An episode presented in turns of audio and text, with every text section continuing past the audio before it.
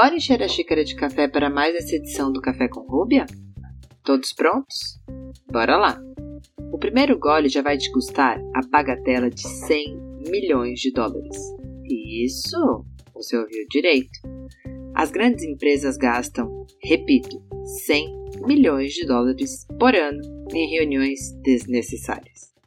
Aquelas famosas que poderiam ser um e-mail, sabe? Ou então um telefonema.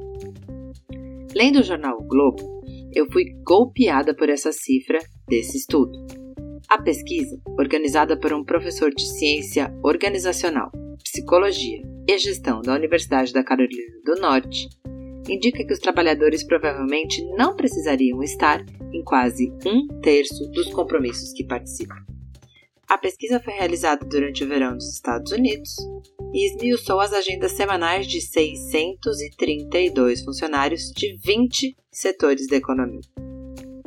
O segundo gole vem cheio de números. As pessoas gastam em média 18 horas por semana em reuniões, mesmo recusando cerca de 14% dos convites. Evidentemente, as pessoas ouvidas pela pesquisa indicaram que prefeririam não participar de um terço desses compromissos. O terceiro gole vem para te indicar que, ainda de acordo com esse estudo, participar com relutância de reuniões que não são consideradas essenciais desperdiça cerca de 25 mil dólares por funcionário anualmente. Em outras palavras, em um ano, uma empresa com mais de 5 mil pessoas deve gastar cerca dos famigerados 100 milhões. Para estimar o custo de reuniões inúteis, o professor Rogelberg calculou o pagamento por hora dos funcionários versus o salário informado e as horas trabalhadas por semana. O professor, que pesquisa reuniões há duas décadas, afirma que as reuniões nos controlam e que reuniões ruins têm um custo enorme. A pesquisa descobriu que o peso maior recai sobre nós, as mulheres, pois nós ficamos mais preocupadas do que os homens em recusar as reuniões. Tudo isso porque a gente tem medo de incomodar os colegas que irão nos contar depois o conteúdo discutido.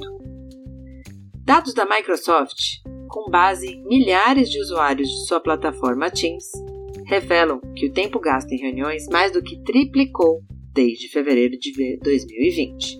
É claro, a Covid. O número de reuniões semanais mais do que dobrou, as reuniões recusadas aumentaram 84% no ano passado. Mas isso deve-se provavelmente ao fato de que as reuniões sobrepostas aumentaram 46% durante o mesmo período. O último gole te convida, você líder principalmente, a analisar direito se o que você tem em mãos deve ou não deve virar uma reunião. Se é um e-mail ou é matéria de um simples telefonema.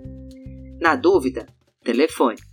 E se não der para resolver, aí sim, marque a famigerada reunião.